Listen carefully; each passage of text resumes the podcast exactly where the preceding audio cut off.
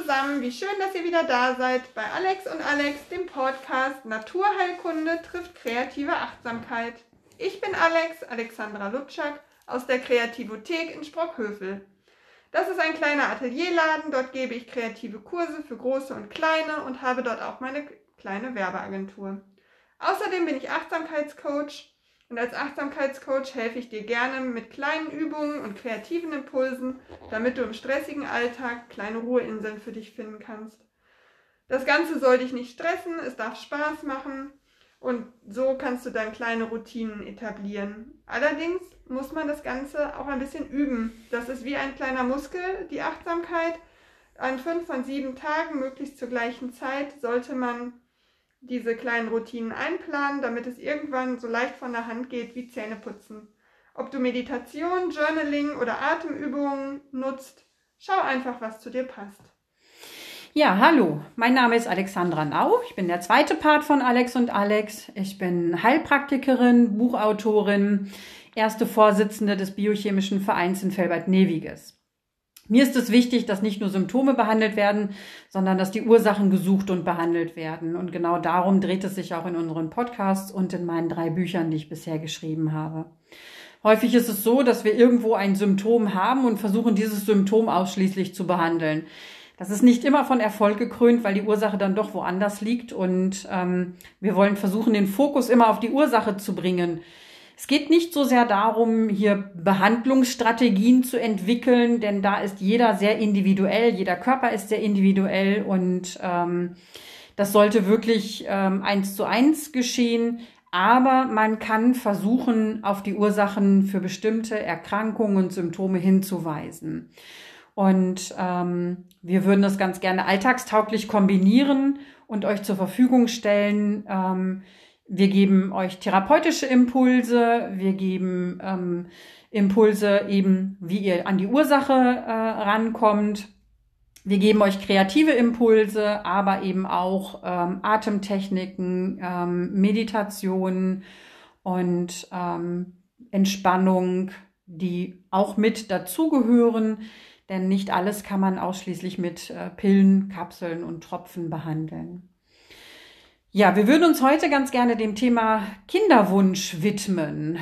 Und ähm, das ist unter anderem ein recht großes Thema in meiner Praxis. Ich habe viele Frauen ähm, oder viele Paare mit Kinderwunsch, die dann irgendwann zu mir in die Praxis kommen, weil sich nach einer bestimmten Zeit ähm, die Schwangerschaft immer noch nicht ähm, eingestellt hat und die aber trotzdem ganz gerne ein Kind hätten und ähm, auch schon alles, ja, was man so selbstständig machen kann, versucht haben.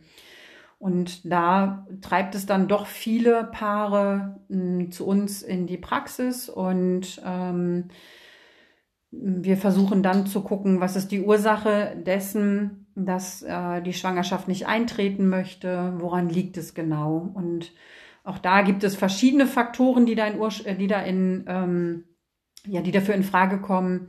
Das kann einmal sein, dass die erste und zweite Zyklushälfte hormonell nicht richtig zueinander passt, dass kein Eisprung sich entwickelt, dass ähm, zu viel an Östrogenen vorhanden ist oder zu viel Testosteron vorhanden ist oder aber dass unser Stressniveau sehr, sehr hoch ist und wir deswegen ähm, viele andere Hormone schon frühzeitig verbrauchen, bevor sie überhaupt ihren ursprünglichen Einsatz finden können. Wir haben äh, eine, eine Art äh, Hormonkaskade im Körper, die so abläuft, dass wir ähm, Gallensäure bilden, wir bilden Cholesterin und aus dem Cholesterin werden dann unsere Hormone gebildet. Das Pregnenolon, das ist so die Mutter der Hormone quasi, daraus wird das Progesteron gebildet daraus dann das Cortisol und dann kommen Östrogen und Testosteron noch irgendwann dahinter. Das ist jetzt eine, eine sehr, sehr zusammengestauchte Version der Hormonkaskade. Die hat natürlich noch viel, viel mehr Füße und Arme und äh, ist weiter gestrickt. Aber so grob und, grob und übersichtlich, denke ich, sollte es wohl reichen, zu wissen, dass man aus Cholesterin Hormone bildet. Äh, jede Zellorganelle, äh, jede, jede Zelle hat eine Hülle und diese Hülle besteht aus Cholesterin.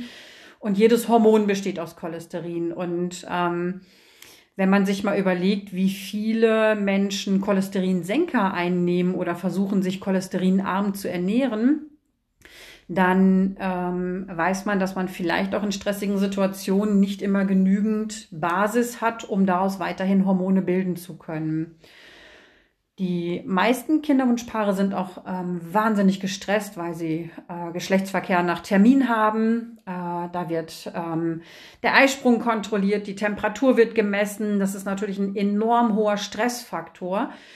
Und ähm, da ist es wirklich ganz gut, wenn man sich zwischendurch, ob alleine oder als Paar, Phasen raussucht, wo man mal bewusst in die Entspannung geht. Also einfach mal bewusst durchatmet, äh, eine, eine Meditation sich zu Gemüte führt, ähm, eine geleitete Meditation am Anfang, die man später dann alleine durchführen kann, ähm, dass man guckt, dass man sich Tagesfreiräume äh, schafft, wo man ähm, sich gedanklich mal versucht, anders zu beschäftigen. Da habe ich einen echt guten Tipp. Es gibt, äh, also ich nenne das immer kopffrei schreiben. Man nimmt sich einfach einen Zettel oder ein ähm, Notizbuch. Man kann das regelmäßig machen. Man kann das aber auch akut machen, wenn es äh, nötig ist. Das Regelmäßige ist natürlich toll, weil wenn man das wirklich zum Beispiel, sagen wir mal, jeden Morgen fünf Minuten macht, dann kann man wirklich mit einem klaren Kopf in den Tag starten und man merkt mit der Zeit, wie gut das tut und wie aufgeräumt man ist. Das Schlimme ist immer, wenn es einem dann irgendwann gut tut, dann hört man auf damit und äh, genau dann sollte man natürlich trotzdem weitermachen. Kopffreischreiben funktioniert folgendermaßen. Wie gesagt, Zettel, Stift oder Notizbuch. Irgendwie einen Wecker stellen auf fünf oder zehn Minuten. Also ich glaube, am Anfang reichen fünf Minuten.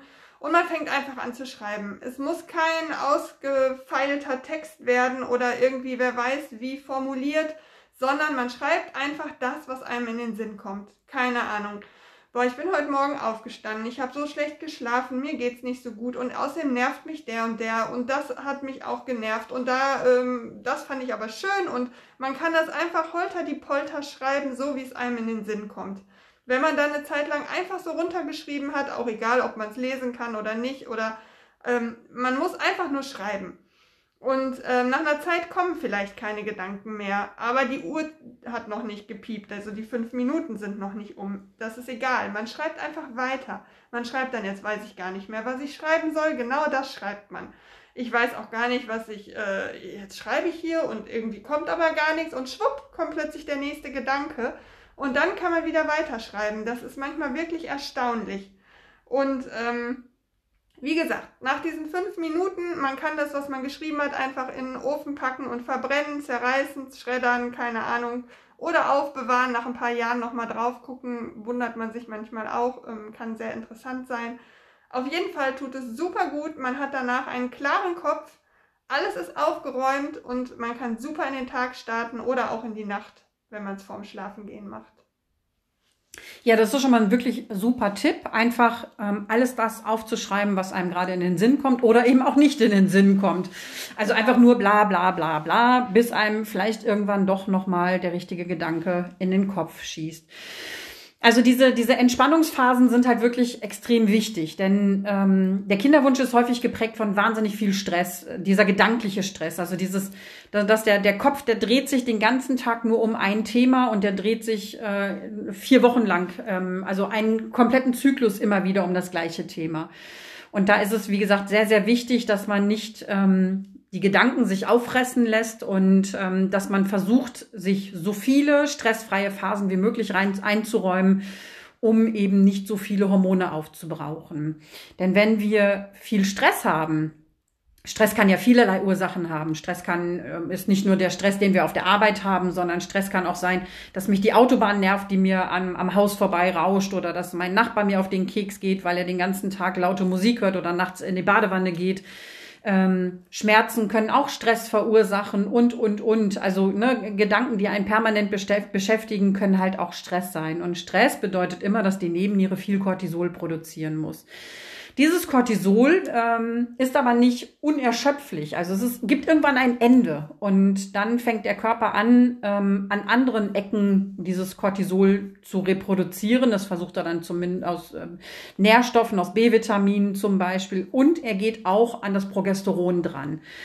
Und wenn er anfängt, das Progesteron äh, fürs Cortisol umzuleiten, zu verbrauchen, dann ist die zweite Zyklushälfte in Gefahr. Also dann ähm, passt das wieder nicht mit der zweiten Zyklushälfte überein, wo die Schleimhäute eigentlich so aufgebaut sein sollten, dass eine Einnistung stattfinden kann. Und äh, wo kein Progesteron, wie gesagt, da kann auch keine Einnistung stattfinden und wo keine Einnistung stattfinden kann, kann auch keine Schwangerschaft entstehen.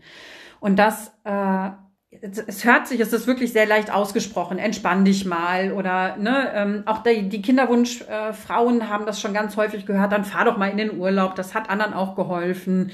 Ähm, ne, oder beschäftige dich mal mit was anderem. Das ist leichter gesagt als getan, weil man im Zyklus im Grunde ja jeden Tag mit äh, dem Thema beschäftigt ist. Also gerade die, die ihre Temperatur messen zum Beispiel, sind jeden Tag damit beschäftigt ähm, und werden jeden Tag daran erinnert, ne, jetzt ist die Temperatur gut, die ist hoch, die ist niedrig oder äh, warum ist sie jetzt nicht so, wie sie ist? Dann gibt es Frauen, äh, die den Cervixschleim den ganzen Tag beobachten und begutachten und dokumentieren.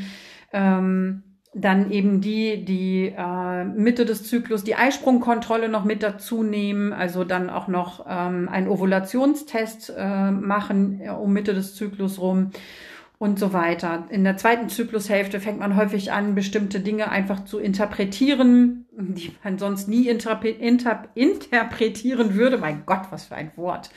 Und ähm, wie gesagt, so ist der Kopf immer mit dem gleichen Thema beschäftigt. Und da ist es enorm wichtig, sich ähm, mal am Tag ein paar Minuten zu nehmen und ähm, mal an was anderes zu denken. Wobei man natürlich sagen muss, es sind ja wahrscheinlich nicht immer nur die Frauen und ja. man muss vorher immer abklären, woran es vielleicht auch liegen kann genau. und ob es auch organische Dinge sind, die vielleicht dazu führen. Aber in dem Fall sind das jetzt Tipps, wenn äh, genau, wenn es jetzt wenn eher es so genau also Stress ist. Genau, bei den Männern natürlich klar, wenn äh, die Spermien nicht äh, in ausreichender Menge produziert werden, das ist natürlich auch einer der Gründe dann, ähm, dass es, die, dass die Ursachenforschung dem Ganzen vorwegsteht. Ähm, auch beim Mann sollte da äh, nach einer gewissen Zeit sollte da schon mal ein Spermiogramm auch gemacht worden sein, um zu gucken, ob es nicht doch ähm, auch mit am Mann liegen könnte. Ähm, und auch die mangelnde Spermienproduktion kann verschiedene Ursachen haben. Das kann ein erhöhtes Prolaktin sein, das kann ein Mangel an diversen Nährstoffen sein und so weiter. Und auch da ähm, sollte man dann eben mit drauf achten. Das ist aber häufig etwas, wo, was ich festgestellt habe, was viele schon im Vorfeld abgeklappert haben. Also die Männer sind da häufig schon äh, einmal äh, beim Urologen gewesen oder auch äh, mal einen Termin in einer Kinderwunschklinik schon mal in Angriff genommen, wo das dann ähm, abgeklappert wurde. Ah, das ist interessant. Genau, und das ist, äh, ist ja, erleichtert mir die Arbeit dann auch, weil ich Klar. dann schon ein paar Sachen im Vorfeld äh, hier vorliegen habe und ähm, man sich wirklich dann auf den stürzen kann, ähm, der im sogenannten Verursacherprinzip ähm, Rangoberst steht. Ja, wir haben äh, im Zyklus zwei Hälften. Erste Zyklushälfte, zweite Zyklushälfte. Die erste ist dominiert von Östrogen, die zweite dominiert von Progesteron. In der ersten Zyklushälfte, beziehungsweise der erste Tag des Zyklus ist immer der Tag, wo die Regelblutung einsetzt. Da blutet die Schleimhaut erst ab, ähm, bevor sie sich dann nach sechs, sieben Tagen anfängt wieder aufzubauen die Follikel, die bilden sich, also die ähm, Eizellen werden produziert, die werden groß, bestenfalls werden sie wirklich groß und um Mitte des Zyklus rum, 14., 15. Zyklustag, äh, springt dann ein, ein Follikel, der sogenannte Eisprung und aus diesem äh, Follikel ähm, entsteht dann ein Gelbkörperhormon, was dann die zweite Zyklushälfte unterstützt in der Progesteronbildung. Ähm, wenn kein Eisprung stattfindet, dann äh, kann auch keine Befruchtung stattfinden. Ähm, dann kann auch kein Spermium in dieses Follikel eindringen. Und ähm, ja, wenn das Progesteron dann auch noch fehlt, dann kann, wie gesagt, auch die zweite Zyklushälfte nicht äh, regelrecht stattfinden gibt aber noch andere Faktoren, die eine Rolle spielen. Also es ist jetzt nicht immer so, dass da der mangelnde Eisprung da ist. Viele haben einen Eisprung, die haben den auch sehr regelmäßig. Die haben auch einen äh, Zyklus, nach dem man die Uhr stellen kann, also 28 bis 30 Tage in etwa. Ähm, es kann aber auch durchaus mal sein, dass ähm, histaminhaltige Lebensmittel eine Rolle spielen. Ähm, Histamin ist ein, ich weiß nicht, hast du schon mal gehört, histaminhaltige Lebensmittel? Tomaten zu tun? Genau, Tomaten unter anderem, also alles pauschal und ganz grob über den Kamm geschlagen, alles das, was lange gereift ist und ähm, äh, beim Obst, was, was sehr reif ist, also ne, die mhm. Banane, die eher tendenziell braun ist, ähm, die Tomate, die eher matschig als fest ist zum mhm. Beispiel und so weiter. Ähm, geräuchertes Fleisch, ähm, abgehangenes Fleisch oder geräucherter Fisch, alles das ist sehr histaminhaltig, alles was einen langen Reifeprozess hinter sich hat. Und dieses Histamin, das ist ein Gewebshormon. Das heißt, es sorgt dafür, dass äh, die Durchblutung gesteigert ist, dass die Durchlässigkeit des Gewebes erhöht ist. Und auch das kann ein Problem für eine Einnistung sein. Die äh, Gebärmutter produziert dann zu viele Prostaglandine. Das sind Hormone, die Beweglichkeit in die Gebärmutter reinbringen. Und dann ist die, äh, bewegt sich die Gebärmutter quasi zu viel und ist zu unruhig und da kann sich dann ebenfalls nichts einnisten. Und ähm, Histamin nehmen wir aus der Nahrung auf. Wir ähm, bilden aber auch Histamin selbstständig im Darm. Und ähm, wenn wir zu wenig Progesteron im Verhältnis zum Östrogen haben, spricht man von einer Östrogendominanz. Und diese Östrogendominanz triggert wiederum den Histaminmetabolismus sehr stark. Wow. Es hört sich total kompliziert an. Ja. Ähm, aber im Prinzip äh, kann man sich merken, alles, was viel Histamin beinhaltet, kann man mal versuchen, vier Wochen oder auch acht Wochen oder gerne auch länger zu vermeiden. Sich komplett histaminfrei zu ernähren funktioniert nicht, weil eigentlich jedes Lebensmittel Histamin beinhaltet, die einen mehr, die anderen weniger. Wenn man sich dann aus ähm, diversen Listen im Internet äh, histaminhaltige Lebensmittel rausfischt, die man gerne isst, die viel Histamin beinhalten, und sich dann Alternativen dazu raussucht, das wäre zumindest auch schon mal ein Anfang in die richtige Richtung, mit der man auch nichts falsch machen kann. Ich appelliere auch immer dahingehend, ähm, Weizenmehl zu vermeiden, weil Weizenmehl Enzyme beinhaltet, die entzündungsfördernd sind, äh, die auch histaminfördernd sind und deswegen lieber umsteigen. Ähm, die Brotjunkies sollten versuchen, da auch mal komplett zu reduzieren oder auf andere Brotsorten ähm, Und umsteigen. auf Dinkel. Genau.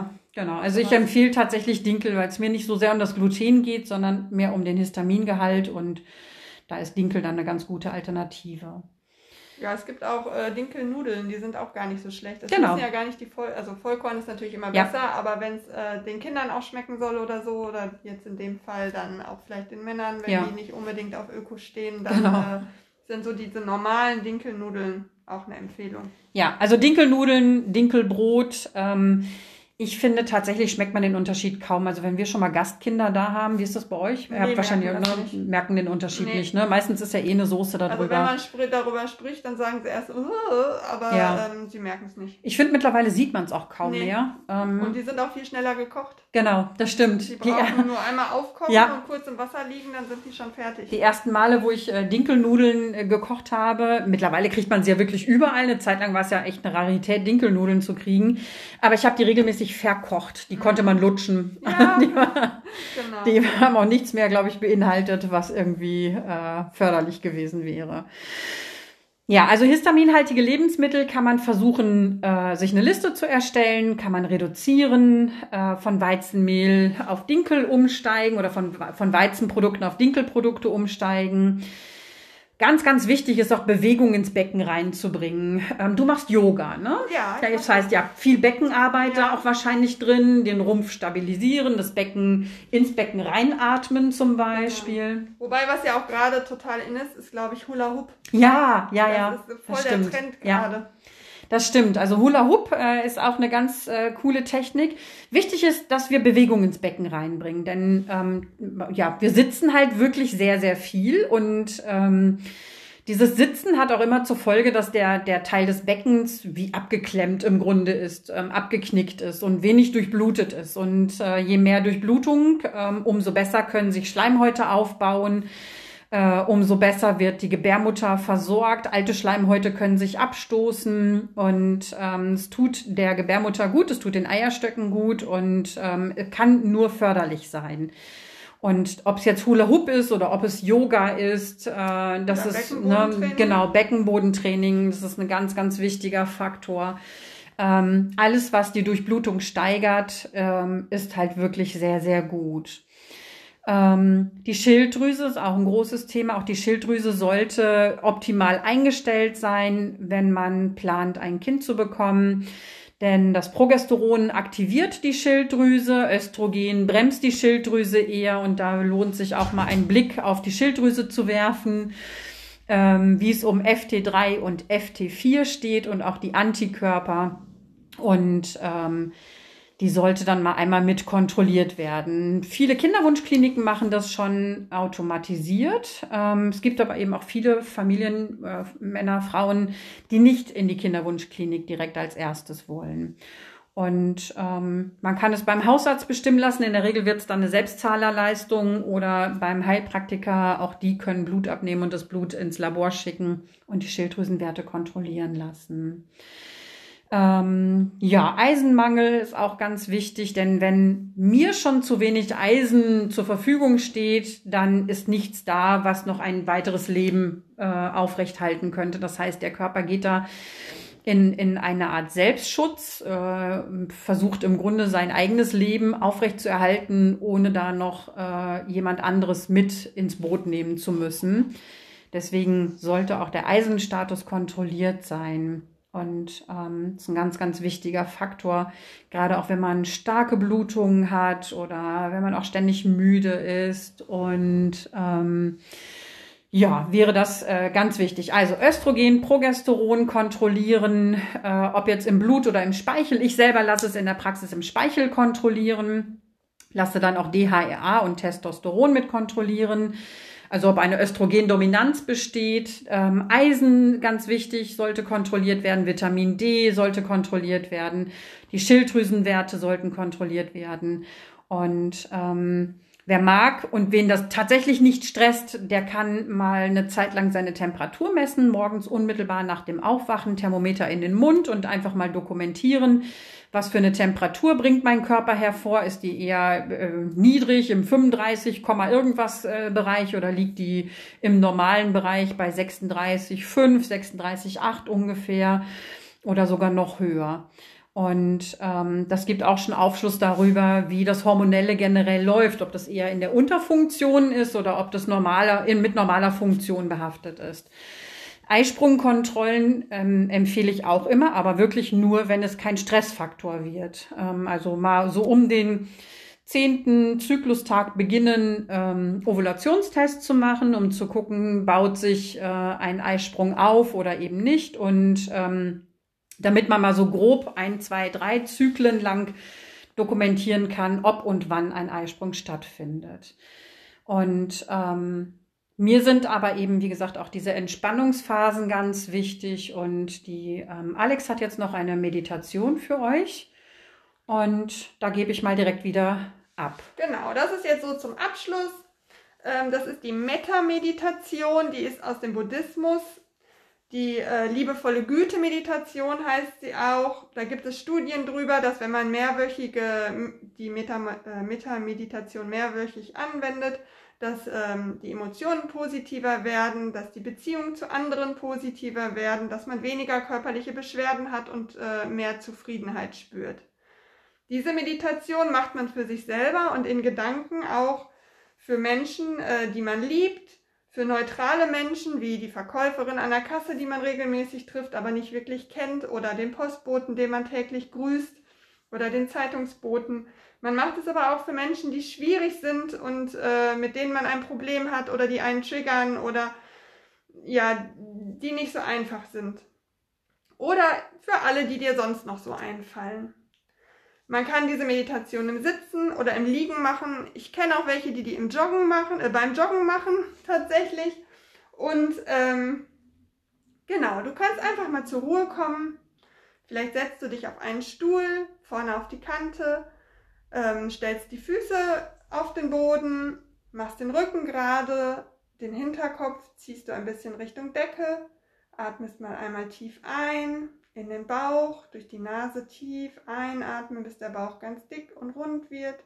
Du kannst deine Hände auf deinen Schoß legen oder auf den Bauch, um zu spüren, wie du atmest. Und durch die Nase lang wieder ausatmen. So lang, bis der ganze Bauch wieder flach und leer ist. Dann atmest du ganz in Ruhe weiter, so wie es für dich angenehm ist.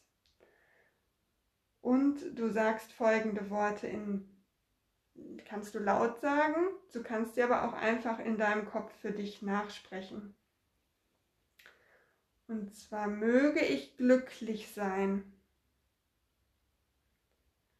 Möge ich gesund sein. Möge ich sicher und geborgen sein. Möge ich mit Leichtigkeit durchs Leben gehen. Nun denkst du dir irgendeinen neutralen Menschen, für den du diese Worte sprechen möchtest. Und du sprichst, mögest du glücklich sein. Mögest du gesund sein. Mögest du sicher und geborgen sein. Mögest du mit Leichtigkeit durchs Leben gehen. Vielleicht fällt dir jetzt jemand Schwieriges ein. Dann kannst du auch für diesen Menschen diese Worte sprechen. Mögest du glücklich sein. Mögest du gesund sein. Mögest du sicher und geborgen sein. Mögest du mit Leichtigkeit durchs Leben gehen. Denk dir einfach alle Menschen, die dir einfallen, alle Lebewesen, wer gerade für dich passt, und sprech die Worte, mögest du glücklich sein,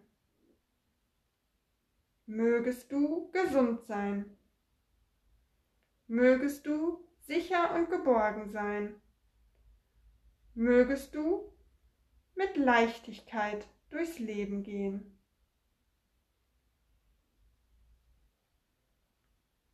Du kannst dir jetzt selbstständig noch Menschen denken und die Worte für dich sprechen oder denken. Ja, sehr schön. Das kann man ja auch im Grunde für sich selber sprechen, um ähm, ähm für das Ungeborene, noch nicht Empfangene äh, quasi den Weg zu bereiten. Also ähm, den Körper positiv darauf einzustimmen, äh, dass man gerne ein Kind in Empfang nehmen möchte, zum Beispiel, damit es sich willkommen fühlt und äh, der Weg im Grunde geebnet ist. Ich finde es eine sehr schöne Meditation, die man äh, im Grunde zu jeder Zeit anwenden kann und ähm, die einem auch durchweg äh, positive Gedanken ähm, mitgibt. Und ähm, ja, prima. Ich hoffe, ihr könnt damit was anfangen und habt einen kleinen Input bekommen, auch in Sachen Kinderwunsch. Und ähm, bleibt ja. optimistisch, denkt immer freundlich. Genau. Wir freuen uns, wenn wir ähm, Nee, wenn wir euch wiedersehen, ist ja jetzt auch doof, ne? Wir sehen euch ja gar wir nicht. Euch wieder. Wir hören euch gerne wieder und genau. äh, ihr dürft gerne unseren Podcast teilen, über uns erzählen, ihr könnt uns Fragen stellen. Hört gerne wieder rein und äh, ja, wir freuen uns, wenn ihr wieder mit dabei seid. Bis bald. Bis dann. Tschüss.